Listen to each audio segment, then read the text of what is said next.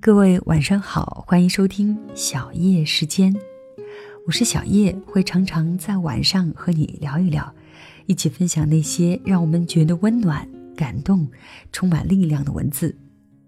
那今天的节目中，小叶要跟你分享一篇文章，来自作者李爱玲，题目呢叫做《所有的坚持不下来都是因为不够爱》，一起来听。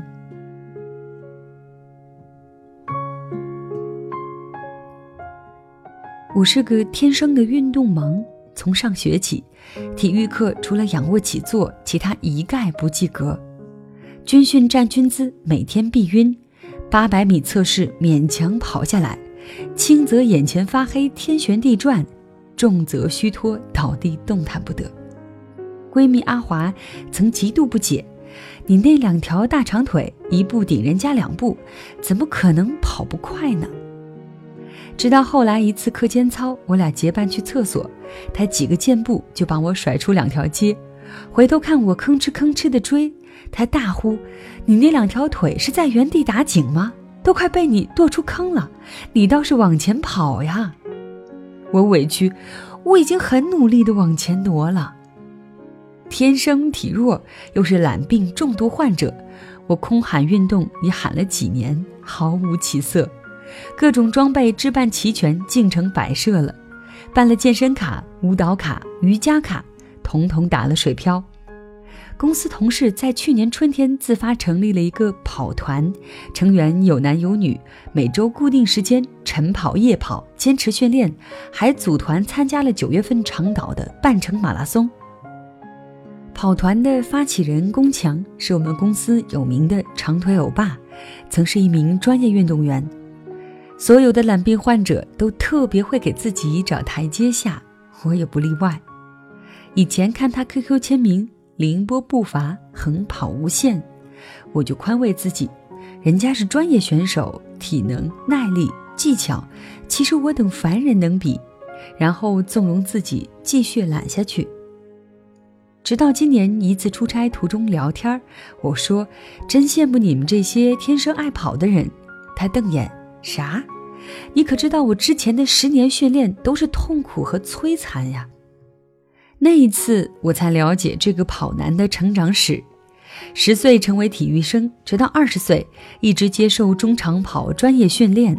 那十年，他一听训练计划就头疼，鞋都不愿意穿；一想跑步就痛不欲生，度日如年。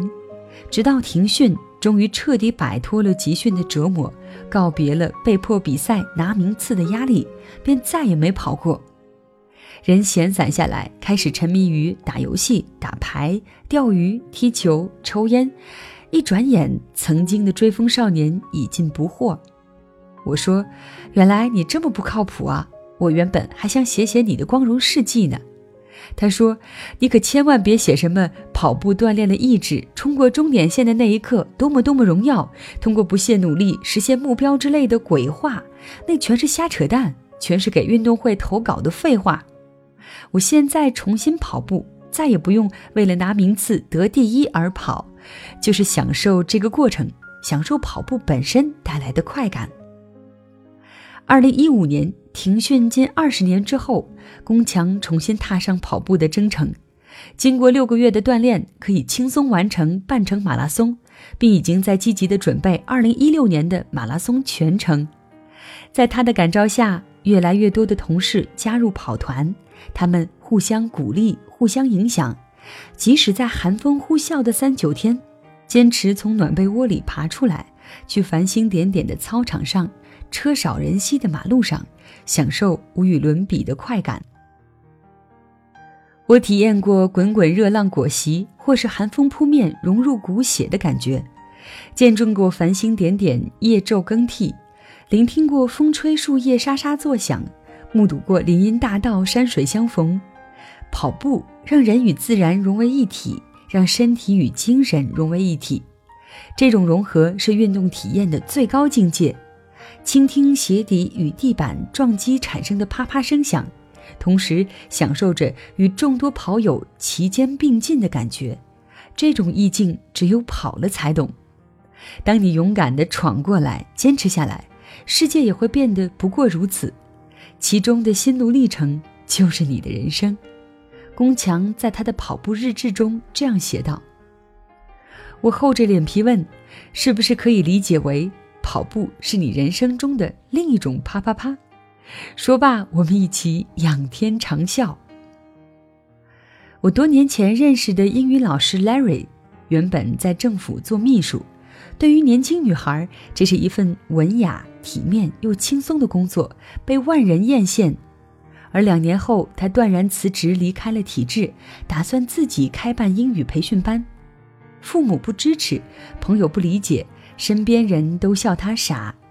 一个女孩子又不是长得多美，不安稳工作想干什么？放着铁饭碗不要，不知道多少人挤破头想进来。给人教英语有什么出息？能赚几个钱？将来找对象都成问题。但 Larry 很坚定，我不想成天跟一堆枯燥的文件打交道。我喜欢英语，我就要做英语教育。Larry 是科班出身，有很棒的英文底子，但要靠一己之力开办培训班，没有资金、人脉和资源，绝非易事。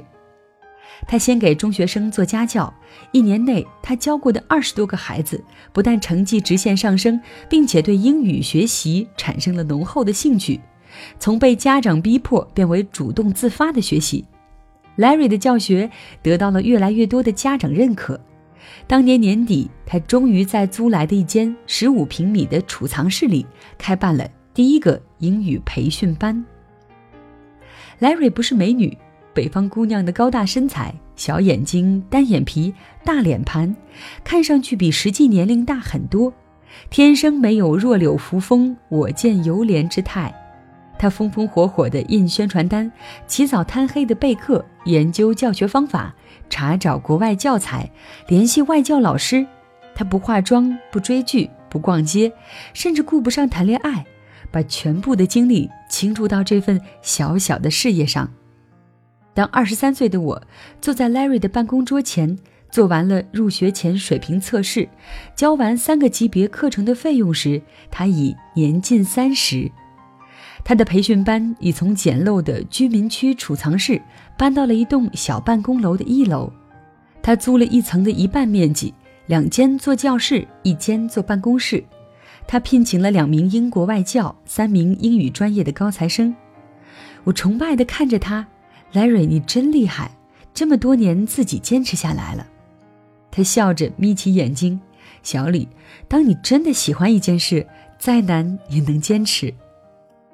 十年过去，我早已离开原来的城市。Larry 结了婚，生了孩子，扩大了培训场地，引进了远程学习设备，已成为当地最知名的培训机构。每次我出差回去，路过 Larry 的办公楼，都能看到门口写着。国际语言学校的牌子。小时候的语文课讲达芬奇画蛋，我颇不以为然，嗤之以鼻。少年懵懂，不明白有人全力以赴登上山顶，并不是为了世俗的成功，而是为了这一程的全部美景。步入中年，我才懂得，你愿意用时间、精力，甚至生命去认真对待的，就是你真正最爱的。你有多热爱，就有多努力；你有多发自肺腑的想做，就有多锲而不舍的执着；你有多少忐忑怀疑，就有多少退却的理由；你有多少迟疑犹豫，就有多少放弃的借口。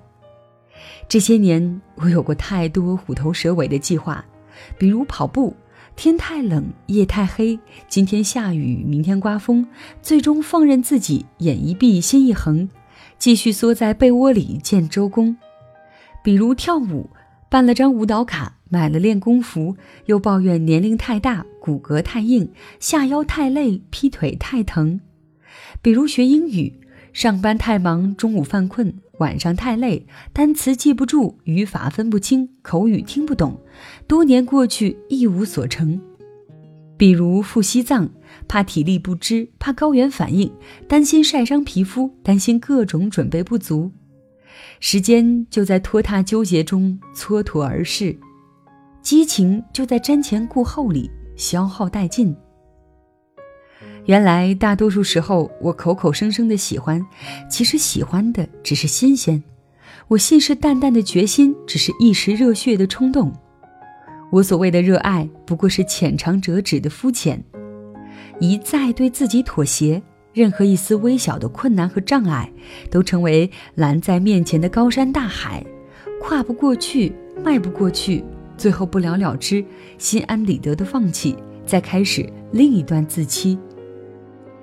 公号写了整整一年，不觉间竟然积累了十几万字。几次被读者问：“你要上班，要带孩子，要出差，要加班，哪来的时间看书写字？”我静下心来审视自己，原来只要想做的事，再忙再累也能挤出时间。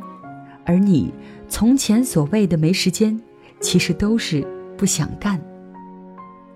前几天，毕业十几年的大学同学发来微信，真没想到你和刘同学能结婚。当时咱全班都认定你俩一毕业肯定玩完，没想到这么多年的异地恋，你俩竟然坚持下来了。一份事业，一个习惯，一段感情，在艰难中坚持做一件事，都像一场异地恋。所有的坚持不下来，都是因为不够爱。迎囊映雪，凿壁偷光，闻鸡起舞，牛角挂书。从前我只知这是励志故事，现在我更愿意相信，这是一种境界，一种热爱的高度。只要够爱，就足以跨过深渊大河，持之以恒，乐在其中。只要够爱，就可以为其拼尽全力，穷尽自己一切的可能。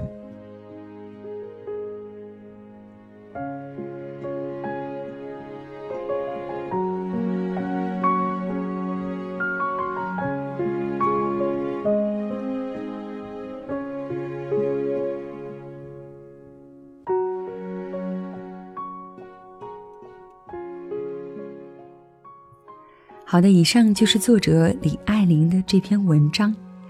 那希望你也能够找到自己非常热爱的事情，并且一直坚持努力去做。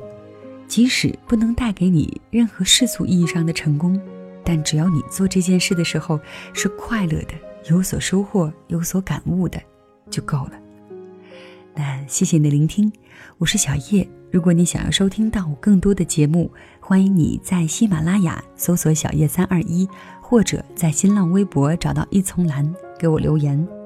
另外呢，你还可以在微信公众账号搜索“小叶时间”的全拼，添加关注，就可以看到每期节目的文稿，收听到每期节目了。那今天的内容就是这样，小叶在这里跟你说晚安。